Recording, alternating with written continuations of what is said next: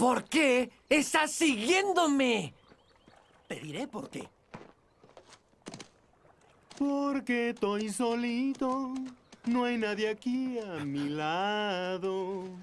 No habrá problemas hoy, de mí ya se han burlado. Amigos debes tener. ¡Ya deja de cantar! Solo, solín, solito. Aquí estoy, ultra solo, pensando en qué me cambiaste por otro. El que está con Cristo nunca está solo, mi rey, mi reina, no se haga problema. Si estáis con Cristo, estáis al otro lado.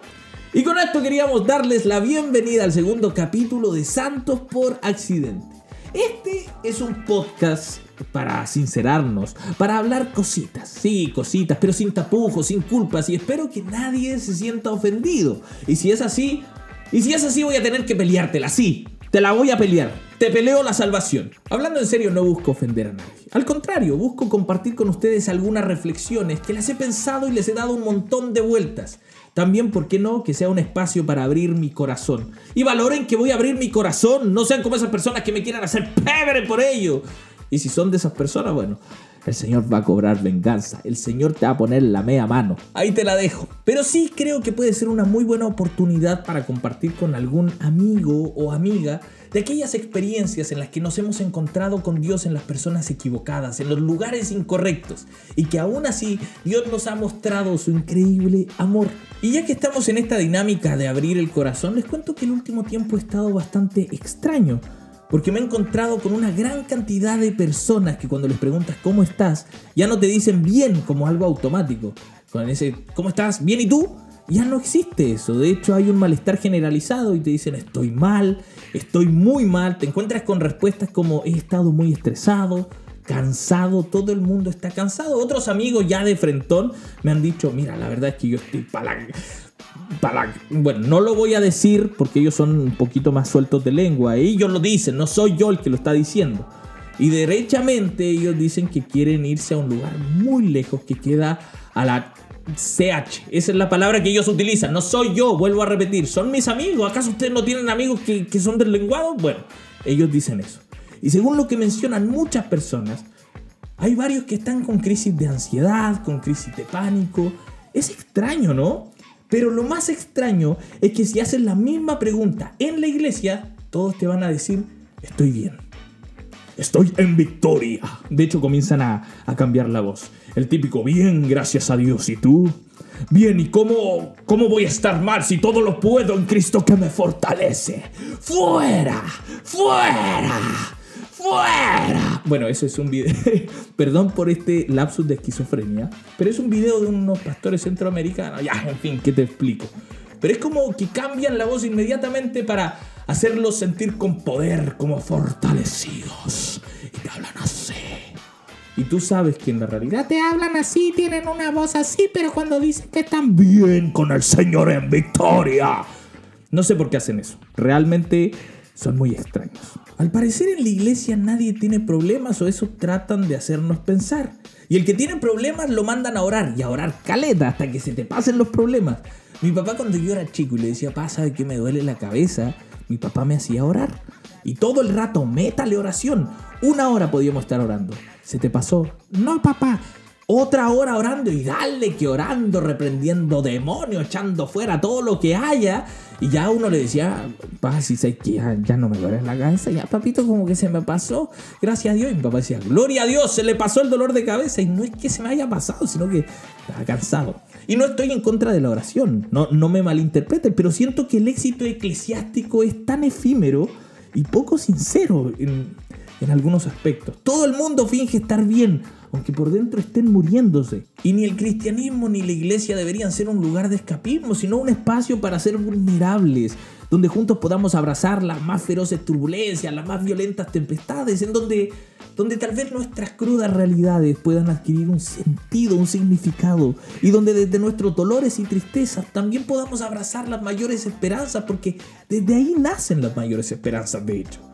Y el que se sienta mejor, que no haga alarde de su superioridad moral o espiritual, sino que acompaña a los que no están tan bien, sabiendo que en algún momento ellos también pueden estar igual. Otros pueden decir, nah, si en mi iglesia nadie está fingiendo, nadie está diciendo que está bien, ni mucho menos. Amigo, en la iglesia hemos formado más que humanos soldados. ¿No me crees? ¿Y qué dicen de lo que cantábamos antiguamente? A el ejército de Dios marchando va contra todo imperio y potestad. El ejército, por loco. O somos el ejército de Dios. Ya, yo sé, este es un clásico. Pero era esa canción de Nuestras armas no son carnales. Yo sé que tú te la sabes y estás cantando y estás haciendo la coreografía que le teníamos. Otra canción. Jehová es mi guerrero. Oh. Perdón por la voz, no soy cantante. Disculpen por no ser eh, Marco Brunet. Sorry. Señor Brunet, no soy usted. O la otra canción que dice, Él la diestra mis manos para la batalla. Puedo tomar con mis manos el arco de bronce. Él es escudo, la roca mía, ponte de pie. Él es la fuerza de mi salvación. Bueno, todas esas canciones y de verdad que podría estar un montón de horas más mencionándote canciones que siempre nos hacían pensar que éramos una especie de soldados de Rambo. Hay algunos de algunas generaciones que no siquiera saben quién es Rambo, Dios mío, se han perdido la mitad de su vida, pero para que sepan más o menos era una especie de John Wick, pero militar y con una, un cintillo en la cabeza. Y como soldados en guerra, en la guerra no hay tiempo para la debilidad, menos para la debilidad emocional. Porque o es que hay algo mal en tu vida o hay que hacerte una liberación. Una liberación a lo maldito urgente. De hecho, si ustedes necesitan, para el caso de emergencia, ustedes pueden buscar en Spotify, hay una playlist que nosotros creamos que se llama Worship para liberar a lo maldito. Búsquenla si lo necesitan. Solo para casos extremos, no lo intenten en casa. Y esto parte desde, desde el liderazgo. Pareciera que los pastores son una especie de super raza que nunca está mal.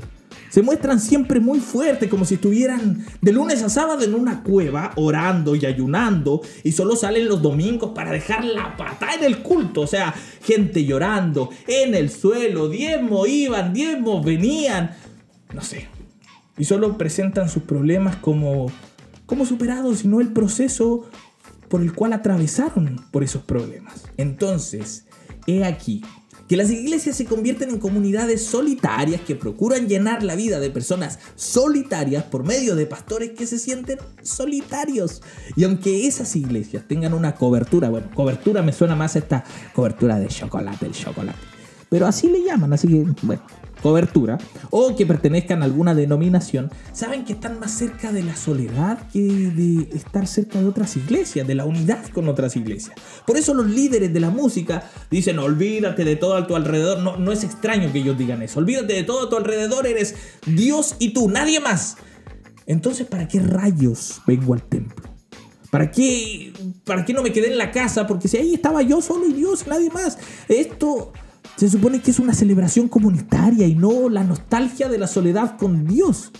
Había un grupo, yo me acuerdo, musical llamado En Espíritu y en Verdad. Todos lo deben haber conocido, era de, de mi época. Ahí me sentí como un vegetorio al decir eso. Bueno, ellos tenían una canción que se llamaba En tu luz. Y la estrofa dice, tan consumidos por tu amor que hemos perdido el sentido de nuestro alrededor. Nota mental. Santiago, la música no es lo tuyo. Perdóname, Danilo Montero. no, pero decía, tan consumidos por tu amor que hemos perdido el sentido de nuestro alrededor. Qué hermosa frase. ¡Wow! Estamos consumidos por el amor de Dios. ¡Despierta! Eso no es así, eso es un error garrafal y egoísta. Porque cuando uno es consumido por el amor de Dios, lo que menos vas a perder es el sentido de tu alrededor. Al contrario, tienes que adquirir mayor sentido de quienes tienes al lado.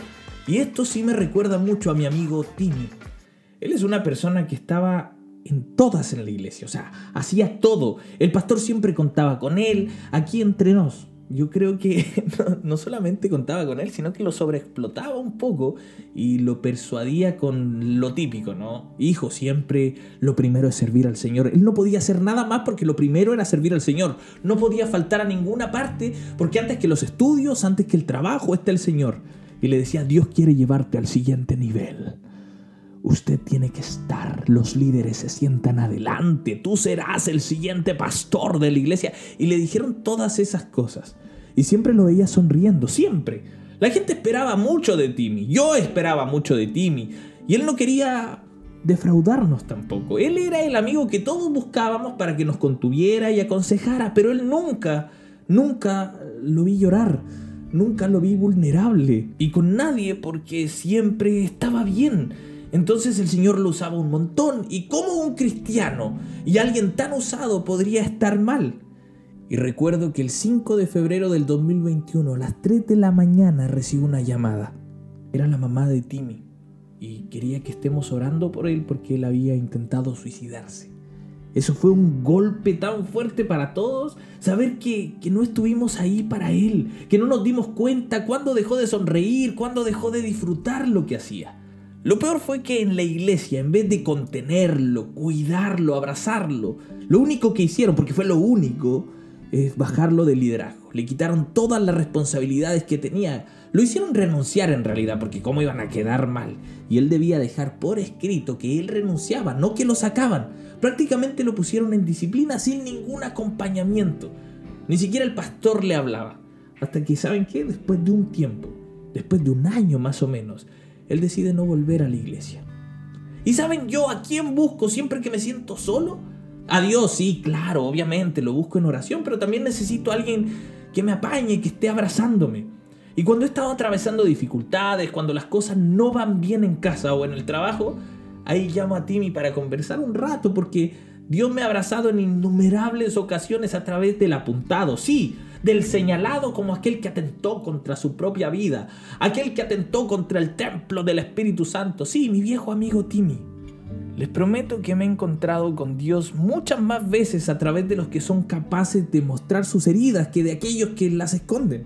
En realidad me siento más conectado y comprendido solo con las personas que han fallado, al igual que yo fallo todos los días. Aquellos que han atravesado situaciones similares y que no te miran desde arriba solamente, sino que te miran a los ojos, te miran frente a frente. Sí, se siente bacán ser inspirado por la gente talentosa, por sus logros, por tantos éxitos, por sus viajes o las grandes plataformas en donde ellos predican. Pero a veces quisiera no sentirme tan solo cuando fallo. Sí, bien, o sea, está bien, es genial ver avanzar a estas personas, por decirlo de alguna forma, estas personas buenas, entre comillas. Pero me siento menos solo cuando alguien comparte sus fallas conmigo. Cuando alguien comparte las cosas con las que lucha, aquellas cosas que la mayoría trata de ocultar o incluso olvidar. Pero pareciera que, que la actual espiritualidad cristiana solo se trata de lijar nuestras partes ásperas de afuera, casi como hacer un fashion emergency, para hacernos ver menos penca, loco. Y hacernos ver más puros, más santos, es como que la solución a todo es ir a los varones, a las mujeres por un sueño. Bueno, las mujeres por un sueño es el nombre actual de las torcas, pero es lo mismo. O asistir a los estudios bíblicos y automáticamente eres inmune a estar mal. Como los fotógrafos que habíamos mencionado en el capítulo anterior que tienen una capa antipresencia, pareciera. Bueno, cuando tú asistes a todas las reuniones de la iglesia, también tienes una capa, pero una capa anticrisis de ansiedad, anti estar mal. Esa es la capa que adquieres en esto. Y si tú que estás escuchando este podcast has hecho todo, todo, has asistido a todas las reuniones y aún así hay veces que te sientes mal, aún así hay veces que fallas, que te equivocas constantemente, que le embarras una y otra vez, quiero decirte que no estás solo, que no estás sola y ya no tienes que fingir nada, ni hacerte el espiritual, ni cuando te pidan orar, pegarte senda oración de dos horas para que vean que vos oráis. No tenéis que hacer nada de eso. Resulta que aquellas luchas que atravesamos todos, nos conectan con el otro, nos conectan con otros que también están luchando con fracasos, equivocaciones y les aseguro que juntos es mucho más fácil acercarnos a Dios para mejorar.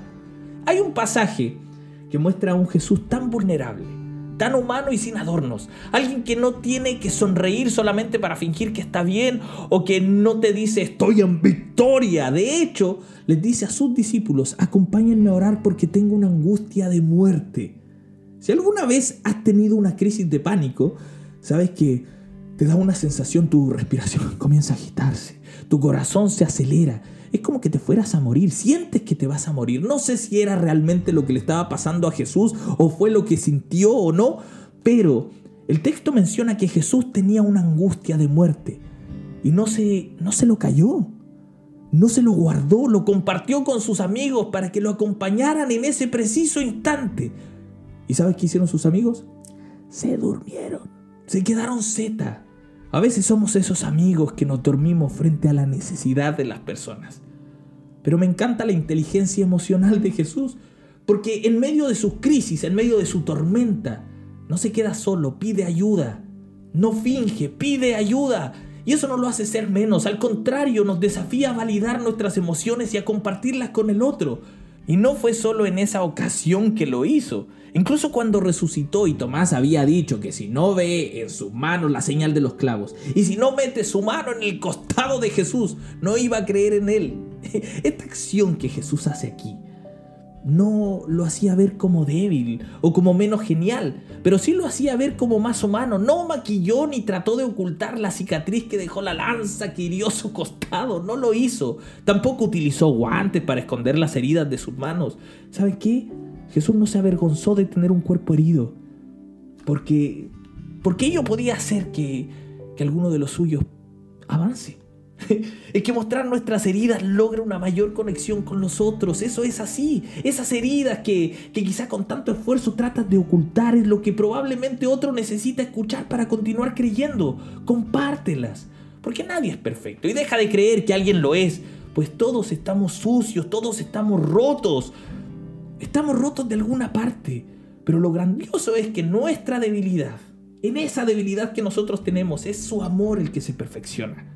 Y es tarea de todos poder, poder derribar estos muros de superhombres y supermujeres para conectarnos con las personas. Hay una escena en particular que, que es muy conocida. Y no por ser conocida es menos bélica o menos tensa. Jesús se le aparece a, a Pedro en las orillas del mar. Es decir, que Pedro volvió a su antigua profesión después de que murió Jesús. Quizá fue esto lo hizo por el cargo de conciencia, porque negó a Jesús, porque lo abandonó, no, no sé. Pero volvió al lugar de donde Jesús ya lo había sacado, al lugar donde Jesús ya lo había llamado. Le dijo, ya no vas a pescar peces, vas a pescar hombres, brother. Pero ahí estaba, estaba Jesús en la orilla esperándolo con la brasa lista para poder preparar un suculento sándwich de pescado. Ojalá haya llevado Coca-Cola, Coca-Cola la botella en vidrio, de esa heladita, transpiradita. Porque el sándwich de pescado es bastante seco, o sea, o es Coca-Cola o es una patada en el pecho, no sé.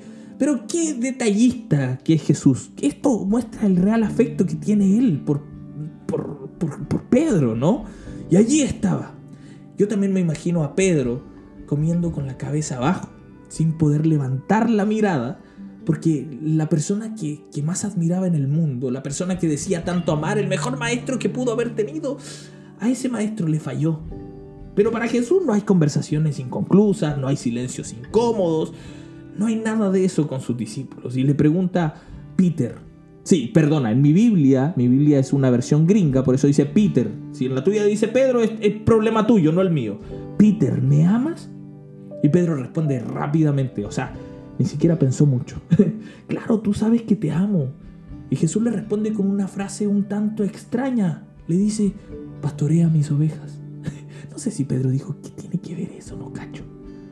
Y, yo creo que Pedro asume que las preguntas que le estaba haciendo Jesús era para afirmar ese vínculo de amistad, lealtad, de confianza que, que hace unos días atrás se rompieron. ¿Por qué? Porque lo negó. ¿Por qué? Porque tuvo su ausencia en el momento que más Jesús lo necesitaba, en el momento de la crucifixión, él lo abandonó, pero Jesús, Jesús le estaba hablando de algo mayor, algo mayor que solamente un vínculo de motivo. Le dice, Peter, si me amas, pastorea mis ovejas. El maestro insistía, ¿de verdad me amas? y Pedro, sin entender mucho lo que Jesús buscaba, repetía así, Señor, si te amo. Pero el maestro, el maestro quería que se dé cuenta que amarlo, amarlo no implica decirle cuánto le amamos y gritar al cielo nuestro amor, te amo, Señor. Eso es simplemente sentimentalismo barato. Porque la mejor manera de amar a Cristo es tener ovejas para pastorearlas. Cuando Jesús llama a sus discípulos, les dio tareas, tareas muy claras. Servir a los demás y llevar el mensaje del reino de, de Dios, ¿cierto? Pero ese mensaje debía ser llevado con actos concretos, con amor, con servicio, con entrega. Eso es lo que ellos debían hacer y fueron a distintos lugares, fueron a distintas personas, pero creo que de cierta medida no, no lo pudieron cumplir. ¿Por qué? Porque siempre necesitaban a Jesús. Cuando la barca estaba a punto de hundirse en una tormenta, tenían que llamar a Jesús. Cuando los fariseos los hostigaban, que venga Jesús. Cuando venían a pedir sanidad o cuando pasaban hambre, Jesús tenía que responderles a eso y resolverle todos sus problemas. Entonces Pedro, al escuchar la pregunta, le responde, yo creo que le responde de acuerdo a cómo él había entendido que debía ser su relación con él. Te amo, te necesito, nunca te voy a dejar. Pero el Señor quería algo distinto. Quería que le demuestre que lo amaba. ¿Cómo? Haciendo lo que él le había pedido desde el principio. Pastorea mis ovejas. El pastorado, les quiero decir a todos ustedes que, que no es solo para el que tiene el cargo de pastor en la iglesia. Pastorear es la demanda de Jesús a los que dicen que lo aman. Y tú que estás del otro lado en este podcast, ¿amas a Jesús? Entonces acompaña, cuida, consuela, ama y comparte tus luchas. Incluso muéstrate vulnerable para que otros a su vez hagan lo mismo. Y no solo seamos gente fingiendo estar bien.